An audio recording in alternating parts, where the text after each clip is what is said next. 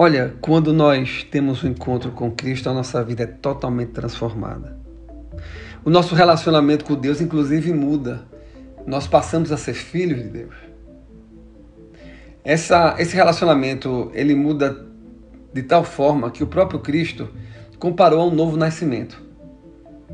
Isto é, tudo que estava no passado não tem mais significado algum porque eu nasci de novo. Eu sou uma nova criatura. O meu relacionamento com Deus é pautado por outras questões, pelo fato principalmente de eu ter aceitado a Jesus como Senhor de minha vida. E existe uma parábola no Evangelho de Lucas, capítulo 18, a partir do verso 1, que Jesus ilustra muito bem o relacionamento entre um homem comum e o relacionamento de um filho com Deus. É a parábola do juiz Inico. Diz o texto que havia em uma certa cidade um juiz que não temia Deus, nem respeitava homem algum. Havia também na mesma cidade uma viúva que vinha ter com ele dizendo: Julga a minha causa contra o meu adversário. Ele, por algum tempo, não a quis atender, mas depois disse consigo mesmo: Bem, que eu não temo a Deus, nem respeito homem algum, entretanto, como esta viúva me importuna, julgarei a sua causa para não suceder que por fim venha molestar-me. Então disse o Senhor: Considerai no que diz este juiz iníquo. Não fará Deus justiça aos seus escolhidos, que ele clamam dia e noite, embora pareça demorado em defendê-los?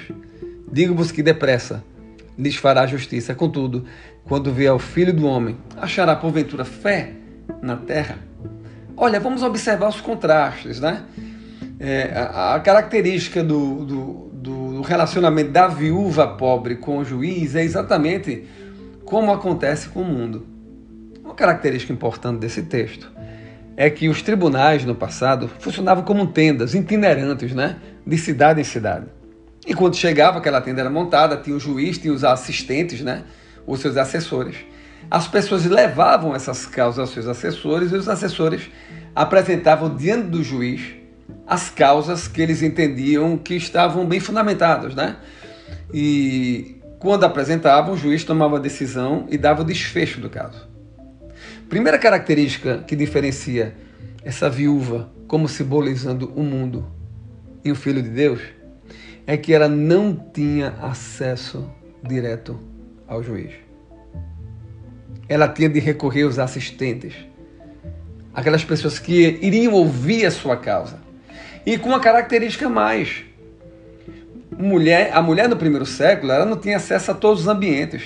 E ela, que era viúva, não tinha um marido para representá-la. Isto é, ela estava praticamente órfã, abandonada, com difícil acesso ao juiz. Diferença dos filhos de Deus, que somos nós. Deus cuida de nós. Deus cuida dos seus filhos. A mulher não tinha acesso direto ao juiz, mas os filhos de Deus têm livre acesso à sua presença e pode aproximar-se a qualquer momento e buscar a Deus em qualquer momento, em qualquer circunstância. Esse é o contraste maior entre o mundo, uma pessoa que não teme a Deus e o que teme a Deus. E Cristo, nessa parábola, ainda diz: olha, mesmo o mundo, nessa situação, a mulher a viúva, todo dia apresentava essa questão até que o juiz Inico resolveu decidir a causa dela. Agora ele resolveu decidir a causa dela simplesmente para que ela não lhe importunasse. Imagine aquela tenda montada e todo dia a mulher, julga minha causa, gritando, né? Julga minha causa contra o meu adversário. Ele ficou tão importunado que decidiu a causa dela. Aí Jesus disse: Olha, uma mulher numa situação dessa tão difícil, né, de pobreza, uma viúva, sem que a representem, sem ter acesso ao juiz, ela teve a sua causa julgada. Quanto mais vocês, que são meus filhos, que têm livre acesso a mim, que eu estou de braços abertos, certamente eu atenderei os vossos pedidos.